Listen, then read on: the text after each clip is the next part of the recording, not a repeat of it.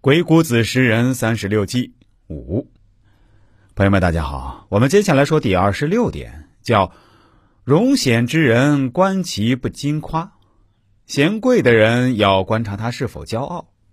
第二十七点，隐约之人观其不设惧，默默无闻的人看他是不是有所畏惧。二十八，少者观其恭敬好学而能替。年轻人要看他能不能恭敬好学，而又能与兄弟和睦相处。二十九，壮者观其廉洁务行而胜其私。壮年人要看他是否廉洁实干、勤恳敬业、大公无私。三十，老者观其思慎，强其所不足而不愚。老年人要看他是否思虑慎重，各方面都衰退了，是否能守规矩。三十一。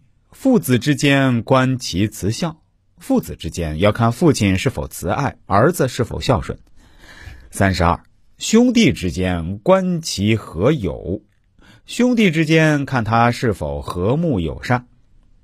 三十三，乡党之间观其信义，邻里之间看他们是否讲信义。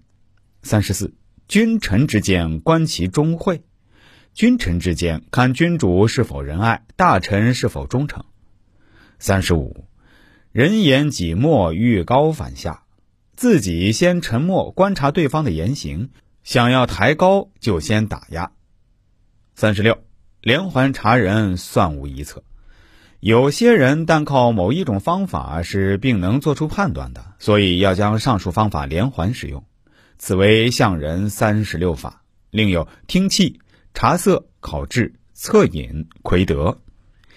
听气。在不同场景中，气息是不同的；茶色，人在不同场景中面色是不同的；考智，通过与对方谈话来考核他的心智；测隐，探测人的内心世界的办法来识人；处事，通过为人处事的方法来考察一个人；魁德，就是用估量一个人品德的方法来判断人；相人，其实不是占卜看相。靠的就是用各种方法来观察、试探、验证对方是一个什么样的人。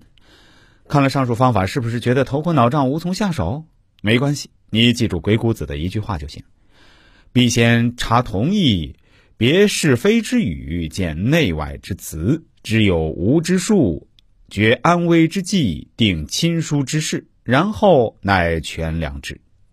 这句话的意思是，一个人能不能用？必须要观察双方是不是一路人，观点是否相同，内外是否一致，了解真假虚实，如此才能确立计策，决定双方的亲疏关系，最后再加以验证衡量。